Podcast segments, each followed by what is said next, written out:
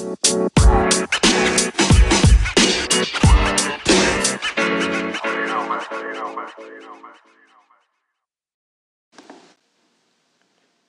compañeros, soy Víctor Salinas, fisioterapeuta y director de Innova, Instituto de Salud y Deporte. Bienvenidos a un nuevo episodio de Innova Fisio Podcast, de la evidencia a la práctica clínica. Un espacio en el que compartiremos los resultados de los últimos estudios en fisioterapia del sistema musculoesquelético. Todos tenemos unas agendas muy apretadas que nos impiden estar al día en nuestra profesión y por eso el objetivo de este podcast es hacer accesible al fisioterapeuta las últimas investigaciones de una manera sencilla, clara y con una evidente aplicación práctica. Estar al día en tu profesión está a tu alcance. Comenzamos.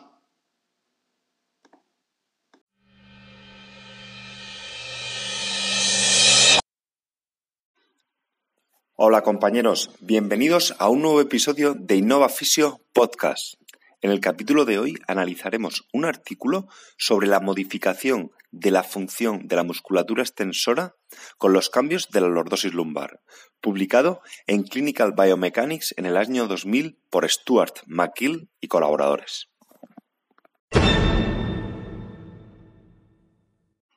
El presente estudio, como habéis podido comprobar en la introducción, es un estudio relativamente antiguo, pero de gran relevancia para el abordaje del tratamiento del dolor lumbar y la prevención de este. Además, es un artículo publicado por uno de los grandes expertos y referentes en el tratamiento de estas patologías, como es el doctor Stuart Markin. A la hora de coger pesos, o tanto para el entrenamiento o como en actividades de la vida diaria, siempre se ha discutido cuál es el estilo ideal para hacerlo. Un estilo mediante una posición más de squat, en la que se flexionan las rodillas, y un estilo mediante una posición que se denomina de stoop, en la que se produce el levantamiento mediante una extensión de rodillas a la hora de coger el peso.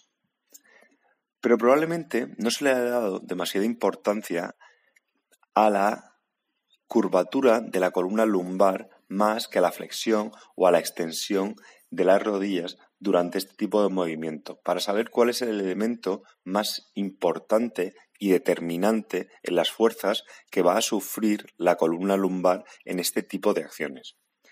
Se han documentado cambios en la curvatura lumbar en relación a la influencia en diferentes aspectos mecánicos de la espalda.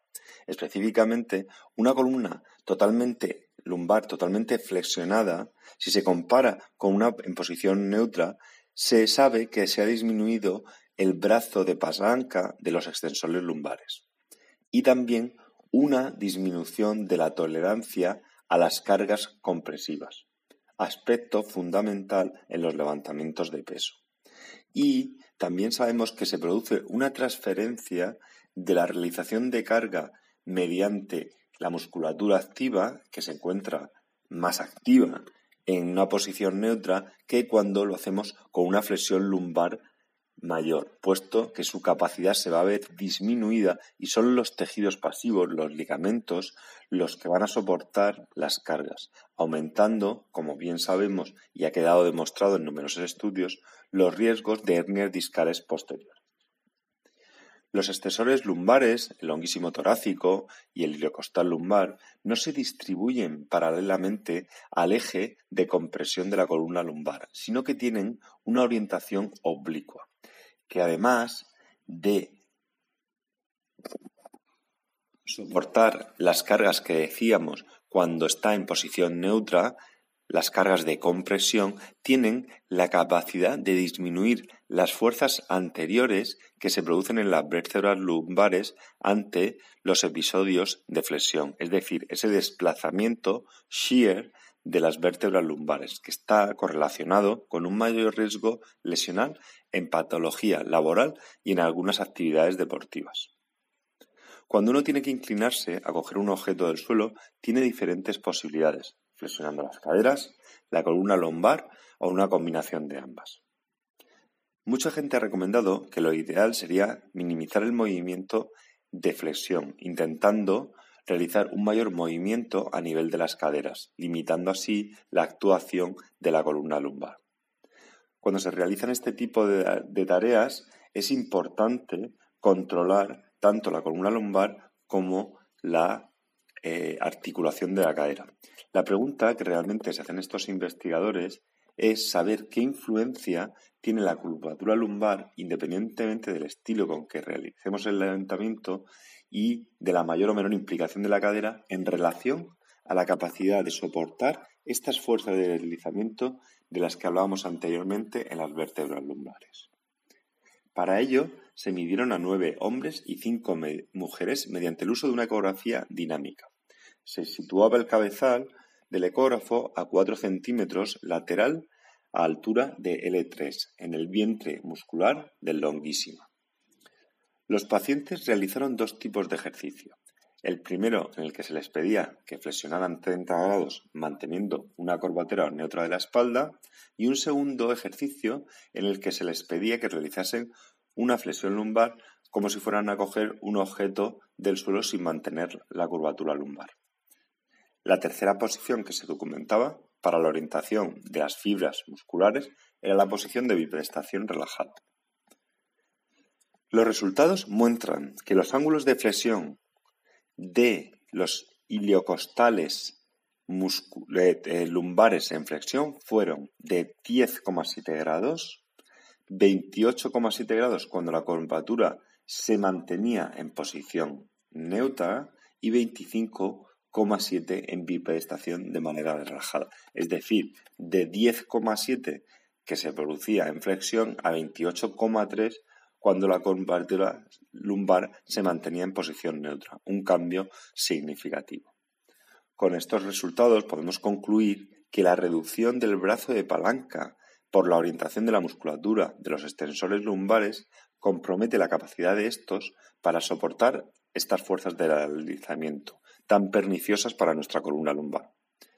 Si a esto le sumamos todos los efectos negativos de los que hemos hablado en la introducción, sería ilógico sugerir que independientemente del gesto, es del gesto de levantamiento, bien sea con rodillas estiradas, con rodillas flexionadas, lo importante sería mantener una posición neutra de la columna lumbar para mantener la ventaja mecánica de esta musculatura para ejercer esa función.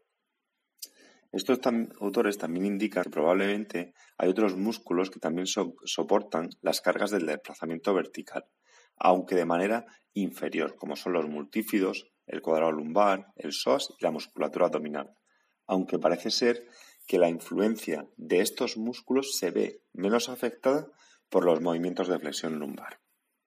Es importante señalar que el estudio está realizado con sujetos jóvenes y sin ningún tipo de patología, y tal vez no sea extrapolable a otras poblaciones en las que existe más atrofia muscular, como podrían ser pacientes mayores o pacientes con patología crónica lumbar, afectos de una atrofia generalizada, como sabemos por la literatura.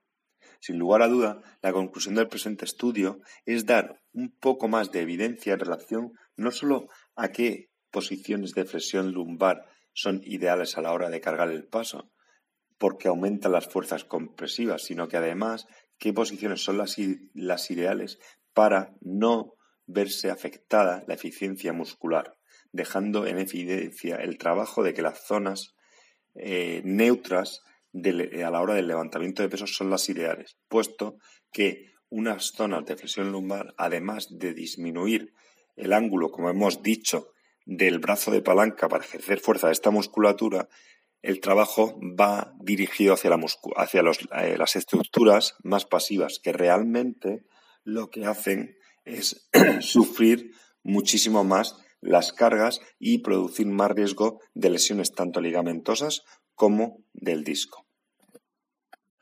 Si te ha gustado el podcast, suscríbete en la app o plataforma que utilices normalmente para escuchar tus podcasts, iTunes, iBox, Spotify o cualquier otra. Te agradezco dejes una review, una valoración o un comentario con tu opinión. Cualquier crítica constructiva, sugerencia o idea para mejorar será bienvenida. Un saludo.